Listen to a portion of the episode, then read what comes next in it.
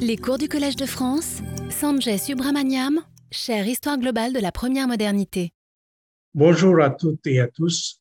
Donc, euh, nous voici euh, au cinquième cours euh, de cette série portant sur l'histoire connectée des empires à l'époque moderne.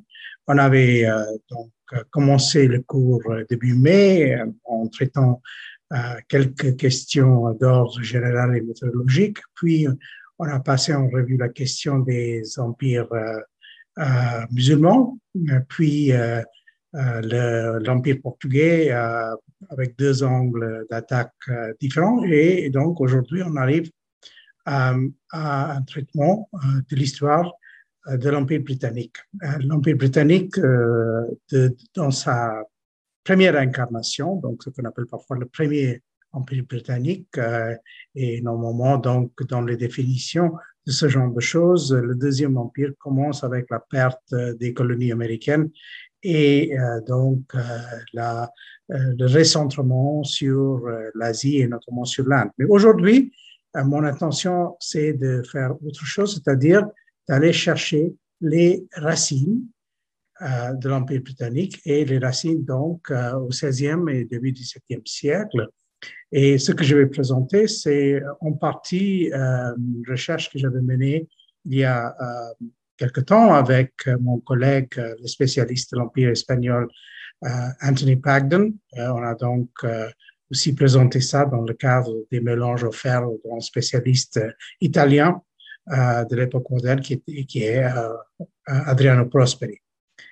Alors, donc, notre propos aujourd'hui, c'est de traiter euh, l'histoire de cet empire euh, britannique, euh, un empire qui existait parmi des empires, qui, qui, est arrivé un peu tard, on peut dire, par rapport aux autres empires, notamment espagnols et portugais qui existaient déjà. Et on verra en fait comment les Britanniques ont fait pour rentrer dans un cadre qui était déjà en quelque sorte euh, définir une moule qui était déjà donnée et comment elles sont euh, adaptées par rapport à ça. Donc, euh, souvent, euh, la façon de traiter ces questions, c'est, de façon classique, c'est l'histoire comparée.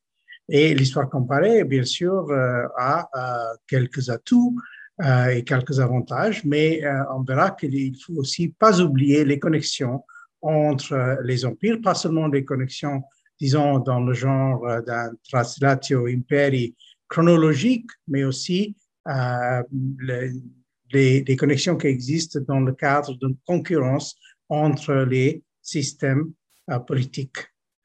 Alors, si on regarde l'historiographie française, cette histoire de la première situation des Britanniques au XVIe siècle n'a pas tellement attiré l'attention des, euh, des historiens français. Euh, bien sûr, euh, dans cette vision encyclopédique qui avait Fernand Braudel dans les trois volumes de la civilisation matérielle, économie et capitalisme, il a traité quelque part le premier empire britannique. je vais revenir brièvement sur ces propos. C'est notamment dans le troisième volume qui s'appelle Le temps du monde, euh, mais euh, on verra qu'en fait, il saute assez rapidement sur cet empire pour arriver euh, à des questions qui sont plus au centre de ses, propres préoccupations. Alors, l'autre personne qui a bien sûr aussi traité cette question dans un cadre comparatiste, c'est l'historien de l'économie François Crouzet, mais alors que Crouzet avait fait des, des études comparées portant sur l'Angleterre et la France, il n'a pas tellement prêté attention euh, aux questions euh, de l'Empire en tant que tel, de l'Empire d'outre-mer. Donc, ça nous aide pour certaines choses, bien sûr, la réflexion de François Couzet, mais c'est pas exactement le même genre d'exercice que je vais essayer aujourd'hui. Alors, quand on parle de l'Angleterre au XVIe siècle, bien sûr, on parle de plusieurs cadres. Et un de ces cadres le plus important, c'est donné par euh, le fait qu'on est au XVIe siècle en pleine euh, époque de la guerre des religions. Et euh, ici, cette carte un peu simpliste nous donne une Europe en, trois couleurs. à l'Est, bien sûr, l'Europe orthodoxe, et puis il y a les protestants en, en, vert et les catholiques en, en rose ou quelque chose de ce genre. Et bien sûr, les Anglais qui avaient eu leur problème avec l'Église catholique euh, notamment euh, déjà dans les années 1530, et qui ont hésité un peu, parce qu'il y a des allers-retours euh, dans le cas de l'Angleterre entre le catholicisme et le protestantisme, des allers-retours qui vont durer d'ailleurs jusqu'à la fin du XVIIe. Mais bon, en gros, on peut dire que pour une grande partie du XVIe siècle, l'Angleterre et avec le Church of England s'est avéré, avéré, du côté justement des, des protestants. Alors, pour aborder cette question, bien sûr, il faut aussi euh, au moins rapidement revenir sur le fait que euh, dans une, plus longue durée, euh, l'Angleterre était très liée avec la France à l'époque, disons, 14e, 15e siècle, pendant la, guerre de Cent Ans. Et vous voyez que juste euh, dans les années 1420, il y avait une présence anglaise assez poussée euh, dans le cadre de l'Hexagone. Mais euh, après 1453, on met fin à ça et, l'Angleterre se retire, pour ainsi dire, de, du territoire français. Et puis, il y a une période plus ou moins de 30 ans, la guerre des Roses, une, une, époque de guerre civile, de, de, factions, des seigneurs de guerre extrêmement puissants qui empêchent le développement d'un pouvoir central. Et tout cela donc va se terminer euh, dans les années 1480, à la suite de euh, la bataille de Bosworth Field et l'avènement donc des, des Tudors, notamment de Henri VII, en 1485 et qui va donc régner à peu près un quart de siècle. Alors, donc, euh, euh, Henri VII, euh, c'est quelqu'un qui a donc une réputation assez, assez compliquée, il faut dire, dans l'historiographie. Si on regarde côté anglophone? Euh, on est un peu partagé pour, euh, donner euh, toute son importance à Henri VII. On a plutôt tendance à se centrer sur, sur le règne de son fils et, notamment sur ce personnage que vous voyez à droite ici, Thomas Cromwell, devenu aussi maintenant un personnage littéraire grâce aux ouvrages de Hilary Mantel. et alors, donc, c'est à ces deux personnages qu'on Normalement, dans l'historiographie, je veux dire anglophone, on a tendance à associer un phénomène qu'on appelle donc euh, la révolution Tudor. Alors, c'est quoi cette euh, révolution Tudor?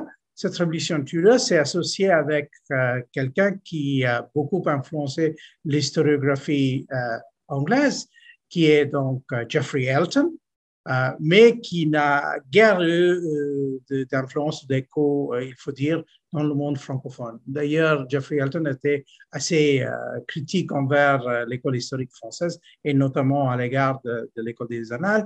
Donc, c'est pas tout à fait surprenant que euh, ça soit pas un personnage qui a retenu l'attention des historiens français non plus. Alors, Elton a beaucoup insisté sur cette idée qui était donc de la révolution Tudor, la Tudor Revolution in Government.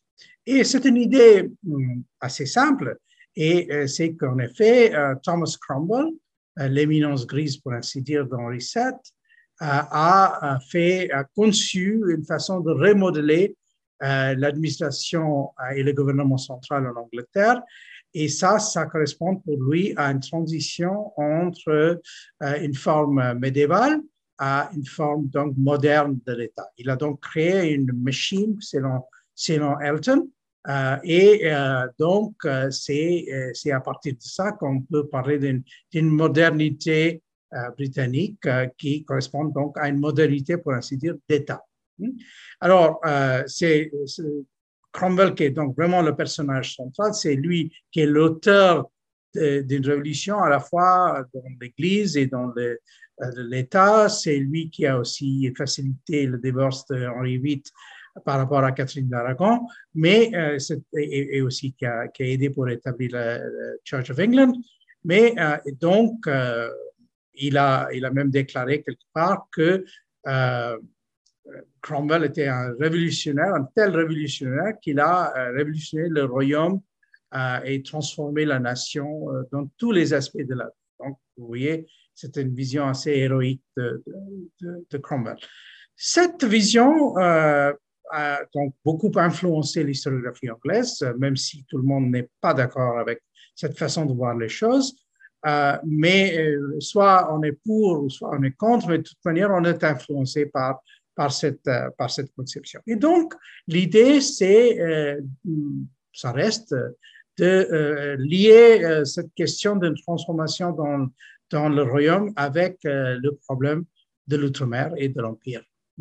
Alors, il y a plusieurs manières d'aborder ces questions. Euh, je vous donne deux exemples assez différents, deux approches assez différentes. L'approche de, Kenneth Andrews, qui était donc euh, spécialiste de l'histoire maritime, était plutôt d'aborder cette question par le biais des marins, les pirates, des corsaires, etc., euh, le sous-titre de son livre Trade, Plunder and Settlement, c'est donc euh, l'entreprise maritime, la genèse de l'Empire britannique. Il commence donc justement dans les années 1480 avec les Tudors. Et, il nous démontre comment, en fait, toute une série de personnages, euh, ces corsaires de l'époque élisabéthaine notamment, ont influencé la formation de cet empire jusqu'en 1630. À côté de ça, vous aviez un livre qui est tout à fait différent, qui vient de l'école tout à fait différente, qui est donc le livre de David Armitage sur les origines idéologiques de l'Empire britannique. Et le propos d'Armitage, c'est donc de revenir sur la question de comment analyser euh, l'influence des idées. Euh, alors, donc, Armitage qui appartient à ce qu'on appelle parfois l'école de Cambridge, qui est euh, donc influencé par les travaux notamment de Quentin Skinner, John Donne, etc. Donc, il cherche à voir comment idéologiquement cet empire britannique s'est créé. Donc, d'un côté, vous aviez une histoire plus politique, économique, sociale, et puis vous aviez une histoire plutôt des idées, des idées en contexte, comme on dit, mais néanmoins des idées. Hmm? Donc, deux approches différentes par rapport à cet empire. Et bien sûr, il faut aussi prendre en compte euh, le fait qu'il y a des, euh, euh, allers-retours, des, des, des complexité dans ces processus à la fois religieux et politiques. Euh, euh, cette séparation avec l'Église catholique euh, opérée par Henri VIII et Thomas Cromwell ne va pas forcément durer d'une façon simple. Il y a un retour quand Mary prend le pouvoir dans les années 1550 avec ses mouvements contre les protestants. Et bien sûr, par la suite, on a l'avènement d'Elisabeth qui va marquer euh, normalement dans l'historiographie euh, le début de quelque chose d'important. Et par exemple, si vous regardez un livre euh, qui n'est pas un, livre, disons, extrêmement profond, mais qui est un livre qui, est populaire, qui a vraiment aussi marqué les esprits, c'est le livre de. Rouse, donc The Expansion of Elizabeth in England. Et dans ce genre de livre, vous voyez que Elizabeth c'est elle qui marque en quelque sorte les débuts de cet empire, de cet empire euh, britannique euh, et euh, d'outre-mer. Alors, Brodel, comme je vous ai dit, a quand même fait quelques remarques à ce propos. il a un petit passage comment l'Angleterre devint une île dans son livre Le temps du monde, dans lequel il dit entre 1453 et 1558, entre la fin de la guerre de Cent Ans et l'année de la reprise de Calais par François de Guise, et donc c'est aussi euh, l'avènement d'Élisabeth, l'Angleterre, sans en avoir eu conscience sur le moment, est devenue une île. Entendez un espace autonome, distinct du euh, continent. Hein. Donc, euh, c'est cette époque d'à peu près 100 ans que pour, lui est, décisive. Et l'idée étant hein, qu'avant, l'Angleterre s'est comportée comme l'une des provinces ou comme un groupe de provinces de l'espace anglo-français qui, dans sa totalité ou sa presque totalité, était l'enjeu de l'interminable lutte. Hein. Longtemps, pendant plus d'un siècle, l'Angleterre a été mêlée, dissoute dans l'immensité de champ opérationnel qui était la France, mais donc finalement, euh, les uns se sont débarrassés de l'autre, on peut appeler ça, si vous voulez, le premier Brexit.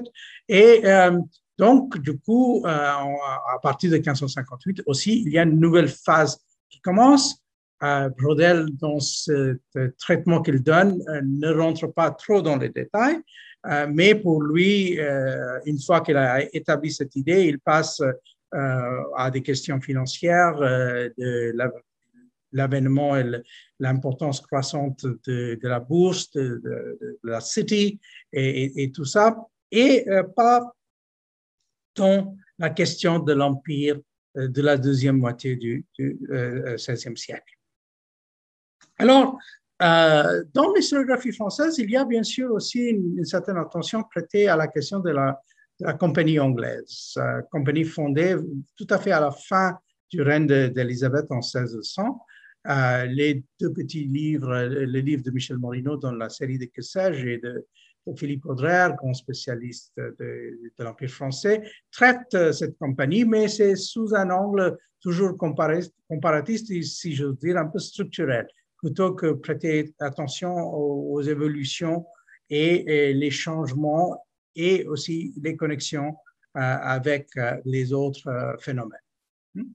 Alors, donc, euh, maintenant, revenons à, notre point de départ, qui est donc euh, euh, l'avènement des Tudors. Alors, on sait que déjà, Henri VII était quelque part intéressé par ces questions d'empire et d'outre-mer.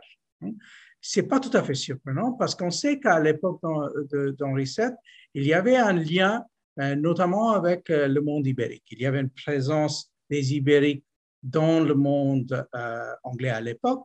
Et, un des exemples qu'on peut donner, un exemple relativement facile, c'est cet exemple de la révolte de Perkin Warbeck, un des prétendants euh, qui euh, se disait donc un des, princes perdus du 15e siècle. Et bon, bien sûr, c'était un, un, faux, mais ce qui est aussi intéressant, c'est de voir euh, comment en fait euh, l'éminence grise de Perkin Warbeck, c'était un Portugais.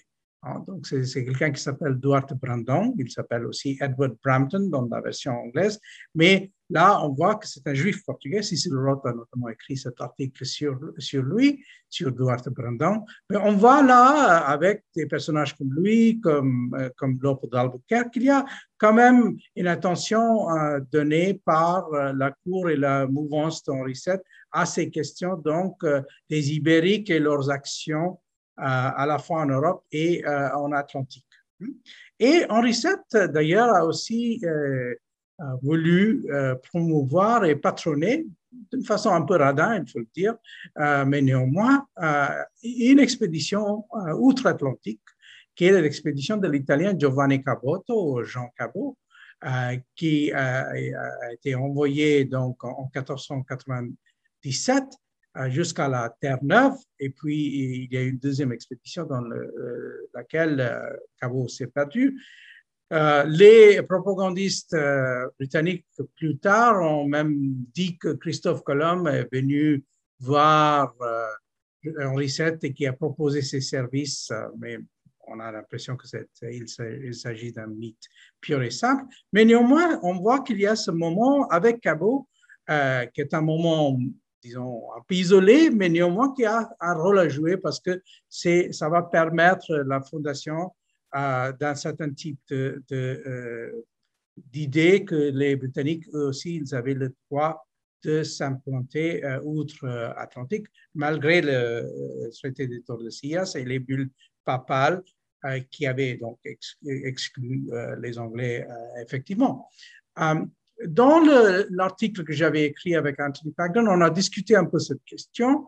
Et euh, d'ailleurs, c'est intéressant de voir qu'il euh, euh, y a un rapport entre les droits donnés par le roi à Cabo et textuellement la bulle intercetera de 1493 concédant à, à Ferdinand et à Isabelle et une faculté, une autorité, une juridiction pleine, libre et absolue sur chacune des terres des îles. Donc, si vous regardez euh, le texte qui est donné à Cabo, euh, on reprend euh, des éléments des, des, de, cet, autre texte pour faire avec ça, donc aussi une espèce de version calquée et qui démontre bel et bien qu'on est conscient en Angleterre de ces autres tendances qui, qui sont présentes dans le, le monde ibérique.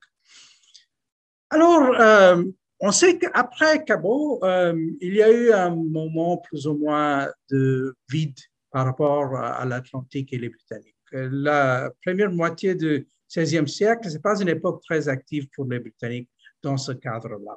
Mais ce n'est pas comme si les Anglais ignoraient ce qui se passait dans le monde ibérique de l'expansion.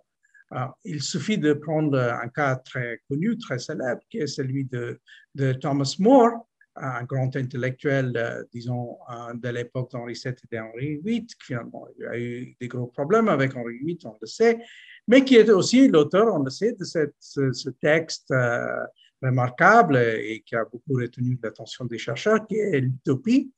Mais il faut aussi juste euh, remarquer en passant que le cadre de l'utopie est donné par une rencontre fictive, bien sûr, euh, avec euh, quelqu'un qui s'appelle Raphaël Itlodé. On dit qu'il est portugais, le Portugal est son pays. Jeune encore, il abandonna son patrimoine et ses euh, frères et dévoré de la passion de courir le monde, il s'attacha à la personne et à la fortune d'Amérique Vespuce. Et donc, il n'a pas quitté un, instant ce grand voyageur. On parle aussi de Taproban, c'est-à-dire de Sri Lanka. On parle aussi de Calicut on parle des vaisseaux portugais, etc. Donc, vous voyez que euh, pour donner un, cadre à sa, fiction, à cette espèce de, texte de parabole qu'il a écrit, euh, Thomas More est allé donc chercher euh, quelques matériaux chez les, chez les Portugais pour encadrer tout ça. Et ce n'est pas seulement Thomas More, il faut dire que son fils, par la suite, John Moore, nous a aussi euh, donné un texte qui est la traduction des matériaux portugais portant sur les rapports qu'avaient les Portugais avec les rois d'Éthiopie, euh, les rois qu'on appelle donc au moment à l'époque prêtres Jean. Hein. Et ça, c'est donc euh, le texte qui s'appelle The Legacy or Embassade of the Great Emperor of India, Prester John, unto Emmanuel, King of Portugal. Et donc, ça, c'est un texte dans lequel il a utilisé des, des matériaux portugais, euh, passant par euh, l'intellectuel euh, Damien de Gauche. Alors, donc, vous voyez que en Angleterre, à l'époque des premiers Tudors, c'est pas comme si tout ce qui se passait dans le monde ibérique, c'était inaperçu. C'est quelque chose dont on avait une connaissance, mais on n'a pas fait énormément de choses avec. Il faut dire que donc, il faut attendre un peu plus tard, le milieu du siècle, plus ou moins, qu'on donne un, coup de pouce à, l'expansion en commençant donc dans les deux sens. Donc, au milieu du siècle, on va reprendre cette idée d'une présence en Irlande, euh, qui existait déjà au début du, siècle sous la forme de ce qu'on appelle euh, the English Pale autour du Dublin. Mais cette fois-ci, on va donc euh, commencer avec quelques plantations dans le milieu de, de l'île et euh, donc, c'est euh, euh, le début de ce processus qui va durer tout le 16e siècle, qui est donc ce qu'on appelle parfois l'expansion Tudor en, Irlande. Et donc, notre collègue Nicholas Canny, qui est un des grands spécialistes de ces questions, nous a donné maintes ouvrages portant justement sur ces questions sur ces questions-là. Alors donc, vous aviez ça, il faut aussi pas oublier que les gens qui étaient impliqués dans l'entreprise irlandaise souvent étaient les mêmes gens qui ont donc euh, qui sont partis outre-Atlantique comme Humphrey Gilbert ou Walter Raleigh. Donc il y a plusieurs noms qu'on peut on peut mentionner dans ce dans ce cadre-là.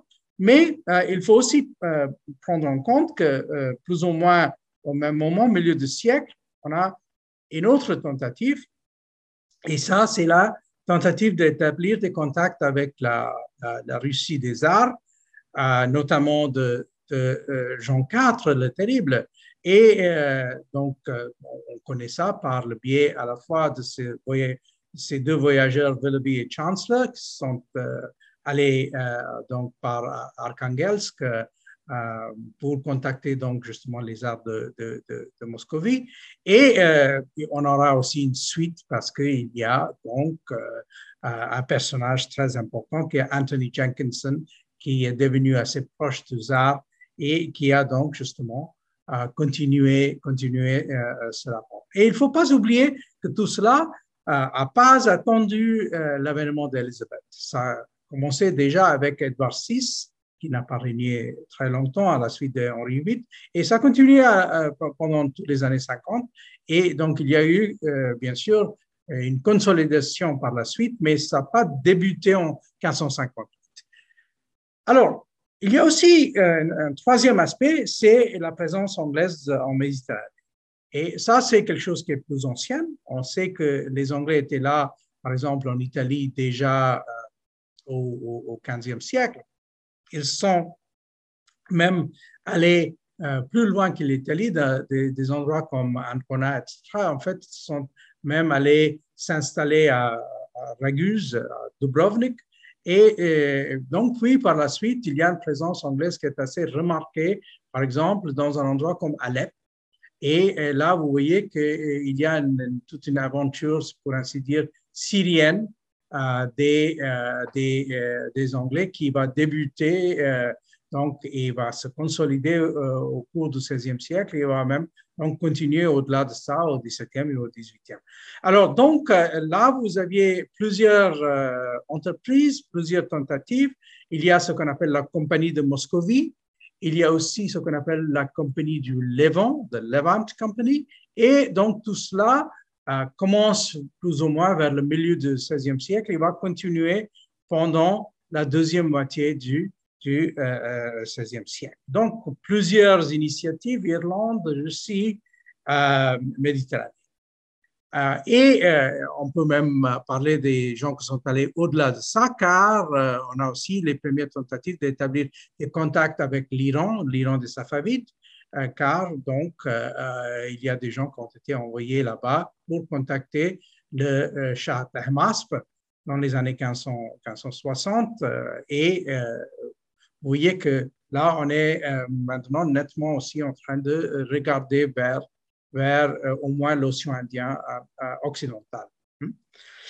Alors, pour juste donner un un petit peu de, de, saveur littéraire à ça. Il faut dire que c'est ce monde-là qui est connu par Shakespeare, qu'il a utilisé comme fond de scène pour un certain nombre de ses, ses textes. Euh, on sait qu'il parle beaucoup d'Italie, mais il parle aussi, par exemple, parfois, même dans Le Marchand de Venise, il parle de Tripoli. Alors, ça, c'est pas Tripoli en Libye, mais Tripoli euh, en, ben, près de Beyrouth.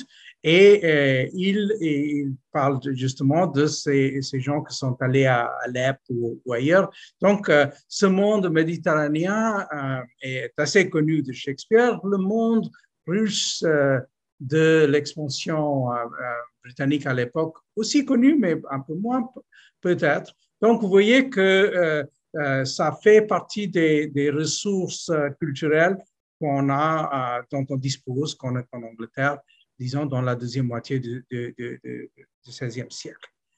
Mais pour faire un peu la synthèse de tout ça, euh, il faut quand même un effort. Et alors là, je reviens un peu sur mes propres doutes que j'ai sur cette idée de la révolution Tudor.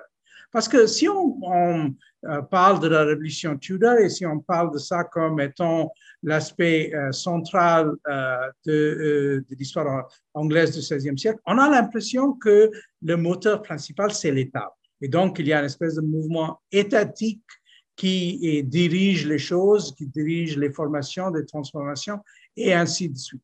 Tandis que la réalité, c'est, euh, il nous semble, tout à fait autre. C'est-à-dire, la réalité, c'est qu'il y a énormément d'initiatives privées. Et euh, c'est plutôt, en fait, à partir de ces initiatives privées des particuliers qu'il faut voir, en fait, comment les Anglais ont construit euh, leur, leur premier empire.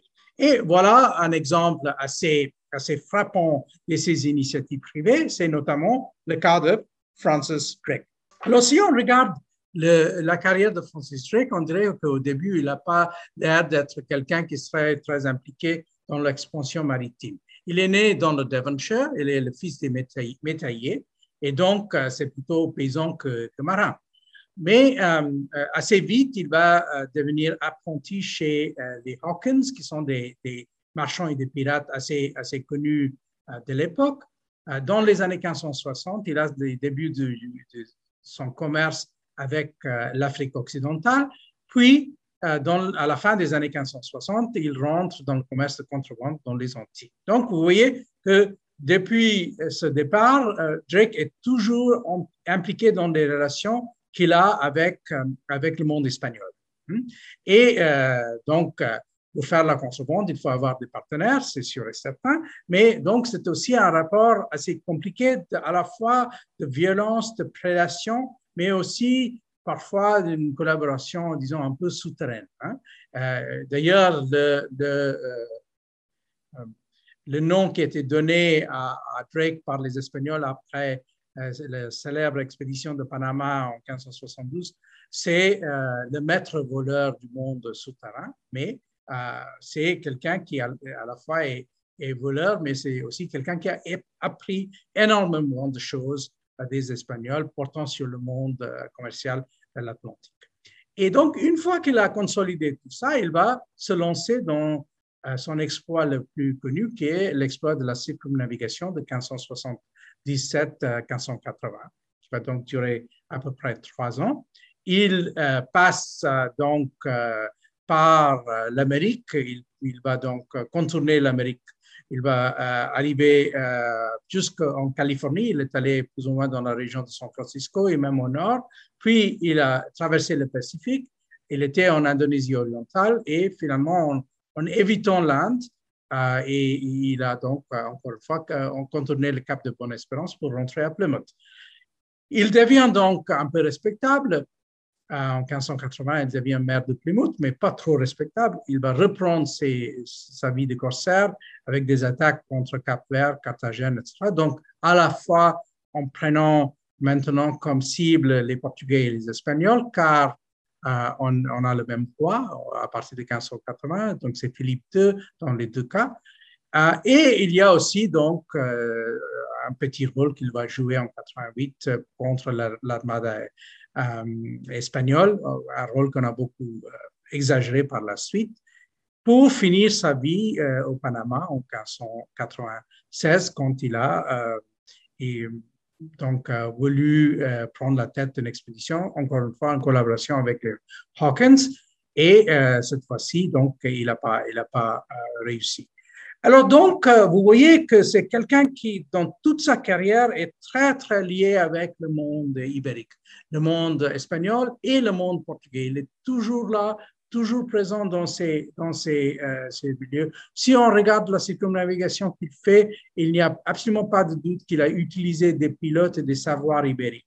Hmm? Donc, euh, il, a, il a un pilote portugais parfois, il a aussi utilisé le savoir espagnol, et c'est donc euh, quelqu'un qui, à la fois, est un personnage qui est considéré comme très anti-espagnol, anti-ibérique, mais qui est aussi quelqu'un qui a un rapport assez compliqué avec, avec les ibériques.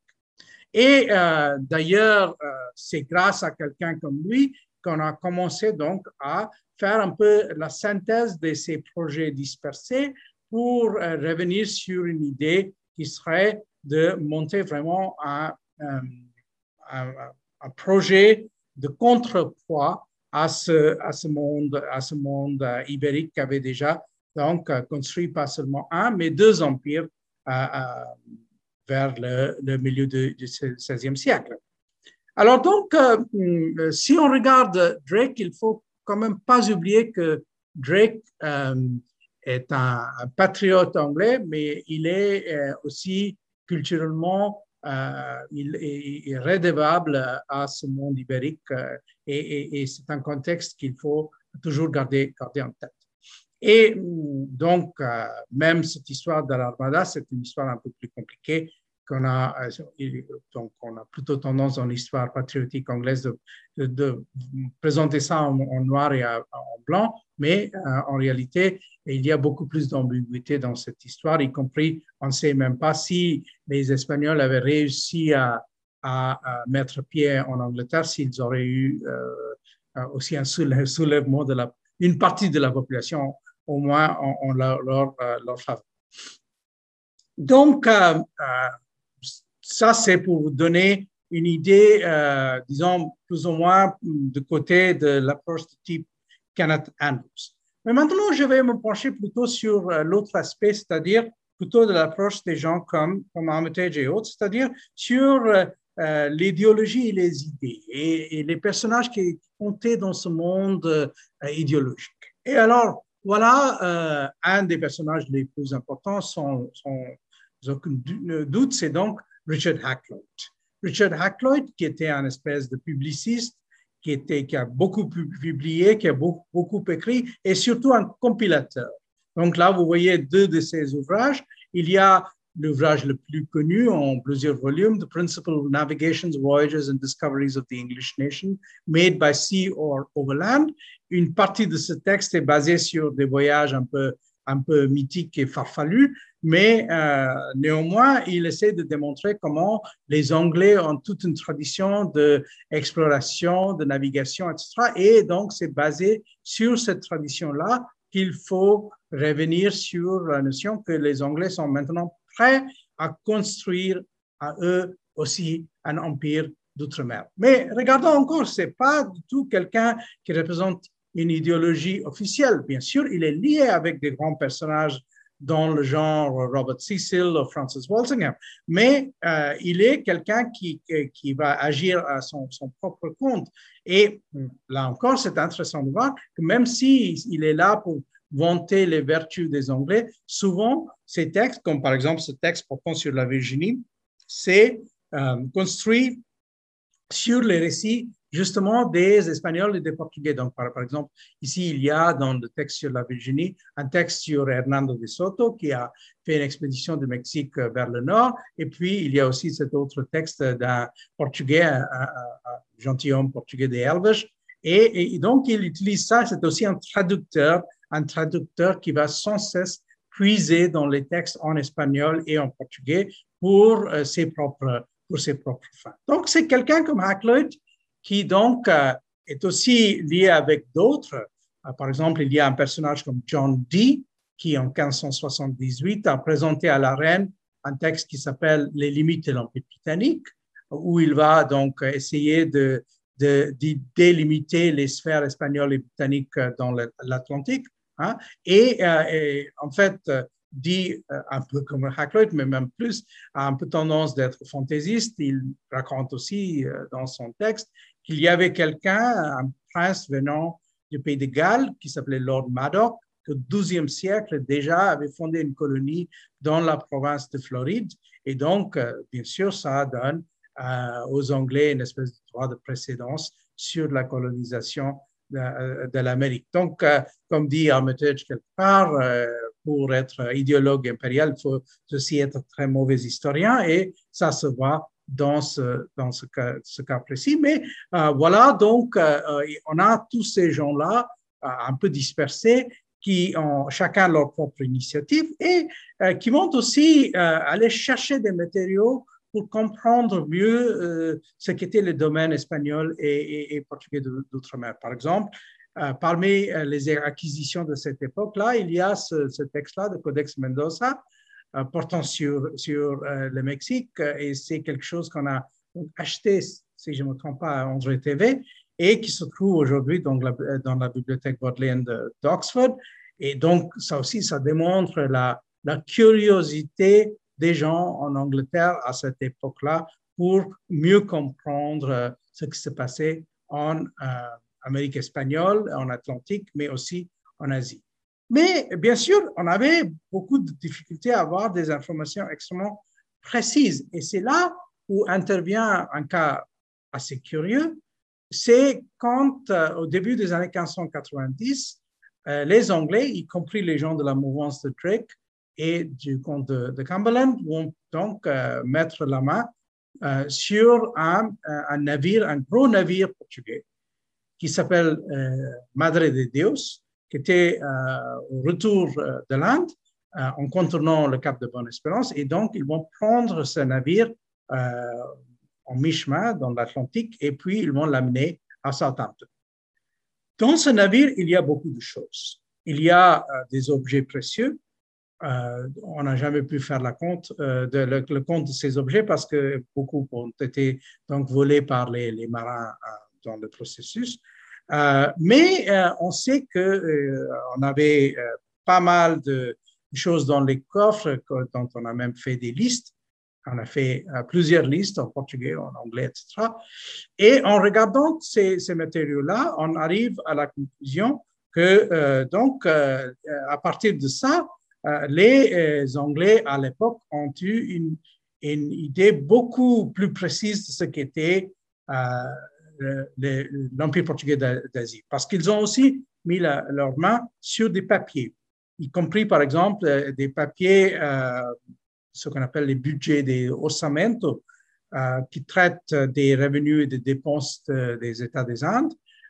on a mal identifié ça avec le vice-roi Don Duarte de Menezes. Il venait en fait du vice-roi le gouverneur suivant, Manuel de Souza Coutinho. Mais peu importe, ce qui, ce qui compte pour nous, c'est qu'il y avait là donc une espèce de panorama de l'ensemble de ces possessions des Portugais. Ah, d'ailleurs, euh, Hakluyt a écrit euh, ce texte sur, euh, sur la prise de, de Madre de Dios en disant Ici, je ne puis que prendre en considération et reconnaître la grande faveur de Dieu envers notre nation, qui, en mettant cette prise entre nos mains, nous a de toute évidence révélé les commerces secrets et les richesses indiennes que jusqu'alors nous demeuraient étrangement cachés et astucieusement dissimulé. Hein. Donc, les Portugais qui étaient en train de cacher ça, et maintenant c'est dévoilé. Hein. Ah, on a donc compris le type de, euh, produits qui venaient euh, de l'Inde, poivre, clou de girofle, calico, qui est devenu de plus en plus important déjà à, cette époque de la fin du XVIe siècle, indigo, soierie, etc. Donc, ces, ces inventaires ont, ont eu un, rôle très important pour donner une idée plus précise euh, aux Anglais. Et donc, une fois qu'on a ça, on, a, on s'est lancé dans ces projets et, par exemple, on a ce texte qui est euh, le texte euh, qui est envoyé à la reine avec des raisons pour lesquelles les marchands ont envie de faire leur commerce avec les Indes orientales, qui est la base donc de la compagnie anglaise fondée en 1600. les auteurs de ce texte, d'ailleurs, ont consulté non seulement les euh, livres de Castaneda, de Barros de Galvão, de Osorio, les mêmes textes que Michel de Montaigne a, aussi consulté, mais aussi ce Notable Intercepted Register or Matricula, qui est donc justement le texte que je viens de décrire, euh, ces, documents administratifs euh, portugais qui ont donné une idée beaucoup plus précise aux, Anglais. Alors donc, euh, les Anglais se lancent dans l'océan Indien au tout début du XVIIe siècle ils vont donc improviser. Au tout début, ils n'ont pas beaucoup de, succès, euh, mais c'est remarquable de voir que le succès commence plus ou moins à partir du moment en 1635, quand ils vont signer un traité de paix avec, avec le Portugais, donc notamment avec le, euh, vice-roi portugais, euh, le comte de Lignage.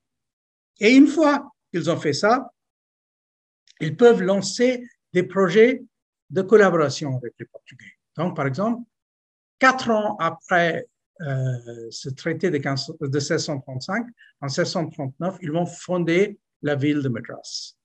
Et euh, un, auteur récent euh, nous a parlé de ça en disant que Francis Day et Andrew Cogan, qui étaient les fondateurs de Madras, Madras et de, Fort Saint-Georges, qu'est-ce qu'ils ont fait? Ils ont utilisé la communauté indo-portugaise.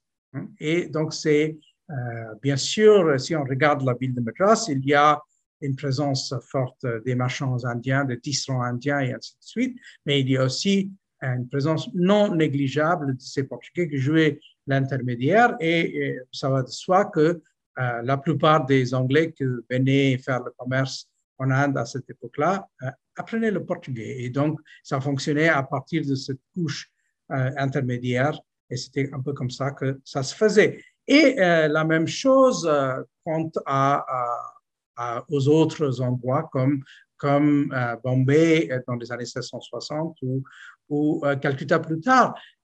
Maximilian Bowman, qui était un, marchand interlope qui naviguait entre le monde des Anglais le monde des Portugais et nous a laissé et notamment une lettre écrite dans les années 1740 où il nous donne quelques détails de ce rapport entre ces, ces, deux mondes et comme ça on peut reconstruire un peu le fait que même après quand ils sont installés en océan Indien, les, euh, les Anglais restaient extrêmement redevables dans, pour le savoir, mais aussi même en tant que modèle, hein, parce que finalement, euh, la vie de ces endroits comme Madras et Bombay, bien sûr, il y a une vie officielle, mais la réalité, c'est aussi la réalité et la spécificité anglaise, la spécificité anglaise par rapport aux Néerlandais qui avaient tout autre euh, manière de fonctionner, c'était le fait que les Anglais ont basé leurs opérations sur, ce qu'on appelle les country traders.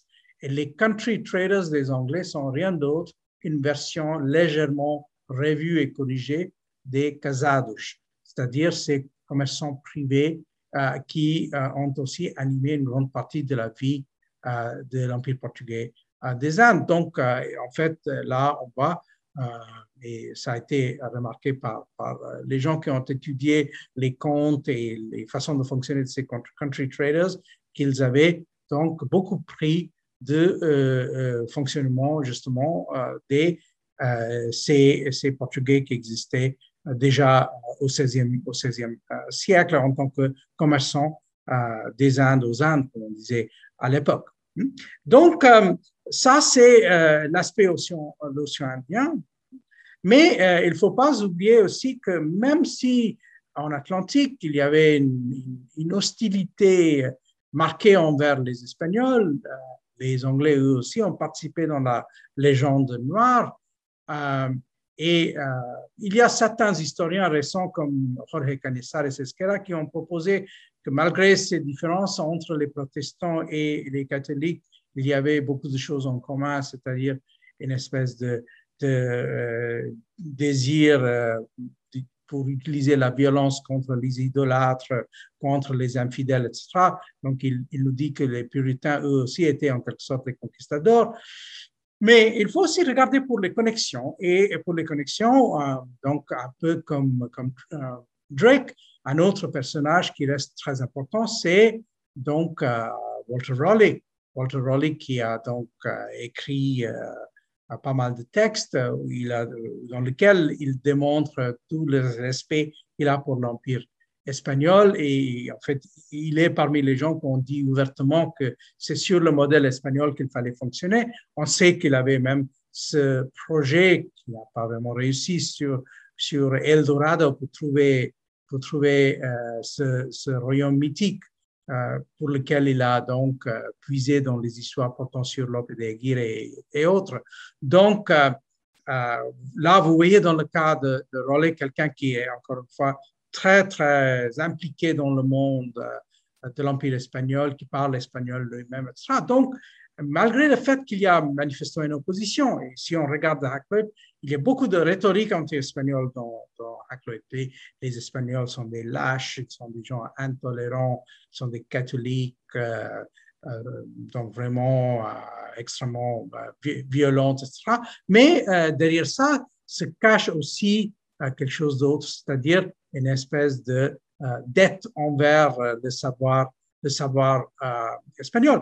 Et euh, je vous donne un dernier euh, exemple pour, pour avoir une, une, conception un peu plus précise de ce dont je parle. Et c'est le cas de quelqu'un que j'ai traité naguère dans un, dans un autre cours il y a quelque temps, mais c'est quand même un exemple extrêmement important. Et c'est le cas donc de Thomas Gage. Alors, Thomas Gage, qui est euh, l'auteur de ce texte, A New Survey of the West Indies, or the English American.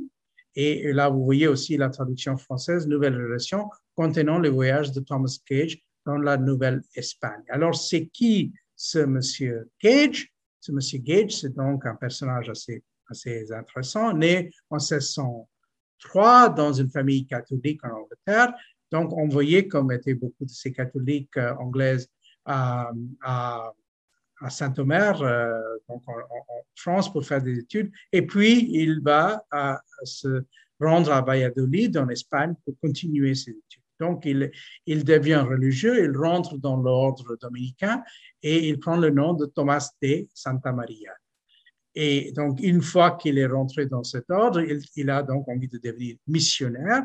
Il va traverser l'Atlantique, arriver en Amérique et puis partir aux Philippines. il, va aussi donc passer du temps à Chiapas, à Guatemala, etc. Et euh, une fois qu'il a passé à peu près euh, dizaine d'années, sinon plus dans l'Empire espagnol, il va donc rentrer en Europe et il va notamment rentrer en Angleterre en 1637. Et puis, on voit un changement dans ses attitudes. Il euh, décide qu'il n'aime pas trop ni les catholiques ni les espagnols. En 1642, on voit son abjuration officielle. Il devient protestant. Il commence à trahir un certain nombre de ses camarades catholiques. Il y a aussi des gens qui sont exécutés par conséquent. Et il va donc commencer la rédaction de son, de son livre. Alors, donc, dans son livre, il décrit euh, en Amérique espagnole avec, avec force euh, détail. Euh, il donne l'impression que les Espagnols ont relativement euh, sont arrivés finalement dans un, état de, faiblesse au moins relatif, qu'il serait pas trop difficile en fin de compte si on avait les moyens et si on avait la détermination de mettre fin à, cet empire espagnol. Ce que euh, les Britanniques et les Néerlandais n'avaient jamais pu faire jusque-là. Vous voyez que on, si on est dans les années 1640, les, les Néerlandais avaient fait leur tentative euh, dans le Brésil, leur affaire de, Pernambuco. Euh, les Anglais se sont limités euh, à leur colonie du nord-est, c'est-à-dire autour de, de, Chesapeake et en allant jusque dans la Nouvelle-Angleterre. Mais ils ont en fait évité le centre. Et c'était pourtant ce centre était plus prospère où il y avait euh, plus d'urbanisation, où il y avait plus d'agriculture, des plantations, etc. Donc, euh, l'idée de Gage, c'est euh, qu'il faut se, lancer contre, contre ces, ces gens de, l'Empire espagnol, mais pour faire ça, il faut quand même comprendre et, et, apprendre ce qui est cet Empire espagnol. Donc, entre des moments quand il est en train d'écrire ces textes comme ça, The Tyranny of Satan, qui sont des, polémiques religieuses, il est aussi en train de construire euh, toute une, narration portant sur l'Amérique espagnole avec, euh, avec une description des ports, des villes, euh, des ressources, des institutions et ainsi de suite. Alors, donc, ça, c'est euh, un premier euh, texte euh, de ce type, de cette envergure, même si Hackloyd avait quand même mis ensemble, en tant que compilateur, un certain nombre de matériaux, mais le texte Gage est, d'un autre ordre. Et ça sert à quoi? Ça sert enfin à donner un, un, coup de pouce à quelqu'un qui va prendre le pouvoir dans les années 1650, qui est donc Oliver Cromwell. Donc, Cromwell, on sait, était un lecteur assez avide de, de, Thomas Gage et euh, c'est donc, euh, euh, il n'y a pas de, de, mystère, on voit que Cromwell a lu ce texte et à partir de ça et à partir d'autres matériaux, il va donc former son idée de ce qu'on appelle le dessin occidental, le Western Design. Et donc, il va donc constituer une flotte qui sera envoyée à dans les Antilles avec Thomas Gage. Alors, euh, il s'avère finalement qu'ils ont mal calculé. Euh, on a sous-estimé les Espagnols, on a aussi surestimé les forces des soldats anglais qui étaient à l'époque déjà extrêmement fatigués à la fin d'une guerre civile très euh, éprouvante. leur projet de, faire une première conquête dans le Hispaniola, dans, autour de Saint-Domingue, va euh, échouer. Et donc, finalement, les Anglais sont obligés de revenir sur euh, la Jamaïque et ils vont faire, donc là, la conquête de la Jamaïque, qui devient la première implantation euh, des Anglais dans les, les, Antilles d'une certaine importance. Et à partir de ça, donc, les Anglais vont aussi commencé à regarder autour pour construire un petit empire entier de plantations avec Guyane, Barbade et ainsi de suite. Et, là, vous voyez que le rôle de, Gage, c'est quand même assez, crucial pour cette, histoire.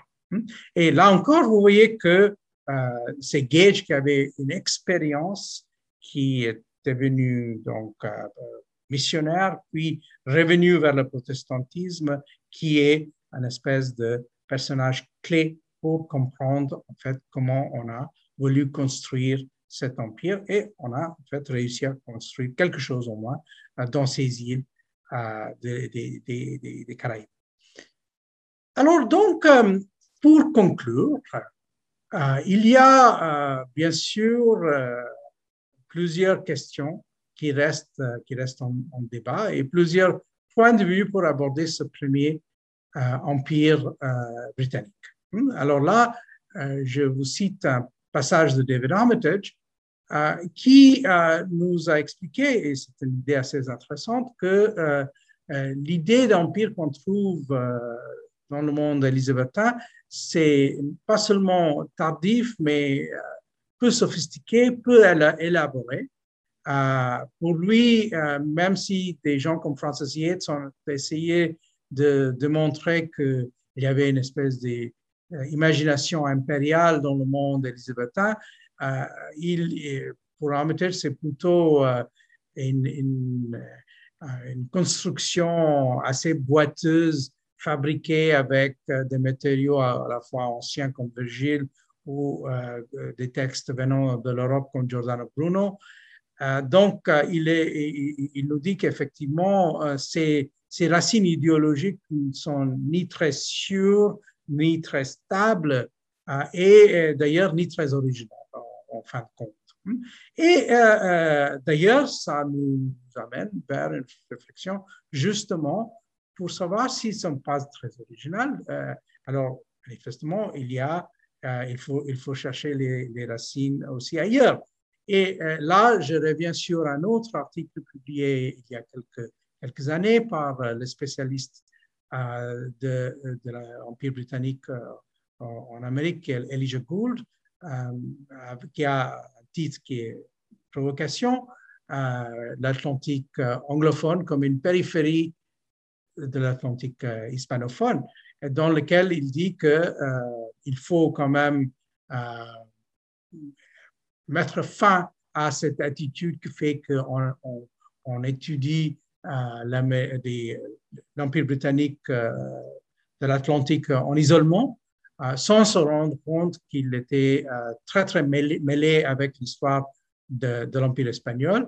Hein. Donc, il dit que plutôt qu'aller vers l'histoire comparée, hein, claiming too much for comparative history, il faut être ouvert à des autres approches où on voit comment elles sont donc des empires uh, enchevêtrés, entre, intermêlés ou connectés. Hmm?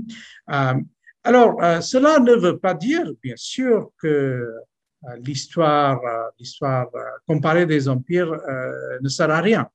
Um, d'ailleurs, aussi à partir de la comparaison, arriver à, un certain nombre de, conclusions. Et euh, surtout si on est un comparatiste assez doué comme, comme John Eliot, qui nous a donné ce livre qui malheureusement n'est pas traduit en français, mais on a donc ces deux versions en espagnol et en italien, euh, euh Imperios del Mundo Atlántico, euh, dans lequel Eliot aussi pratique quelque chose qui est assez souhaitable, c'est-à-dire une comparaison non hiérarchisée entre ces deux empires. Mais je pense que même si euh, on peut continuer dans le chemin de cette approche plutôt classique, il ne faut pas oublier qu'en fin de compte, il y a aussi une autre euh, façon de, pouvoir aborder ces problèmes. Et c'est de voir ça pas au niveau de la comparaison uniquement, mais aussi au niveau de la connexion, car en fin de compte, on était à l'époque euh, euh, toujours euh, dans un cadre où, quand on voulait construire un empire, comme voulaient les Britanniques à la fin ou dans la deuxième moitié du XVIe siècle, on regardait ailleurs pour voir qui avait fait quoi pour euh, utiliser les autres comme exemple, comme exemple, même si on avait une relation euh, hostile euh, d'un point de vue idéologique avec certains aspects de leurs empires. Je vous remercie de votre attention. Retrouvez tous les contenus du Collège de France sur www.colège-2-france.fr.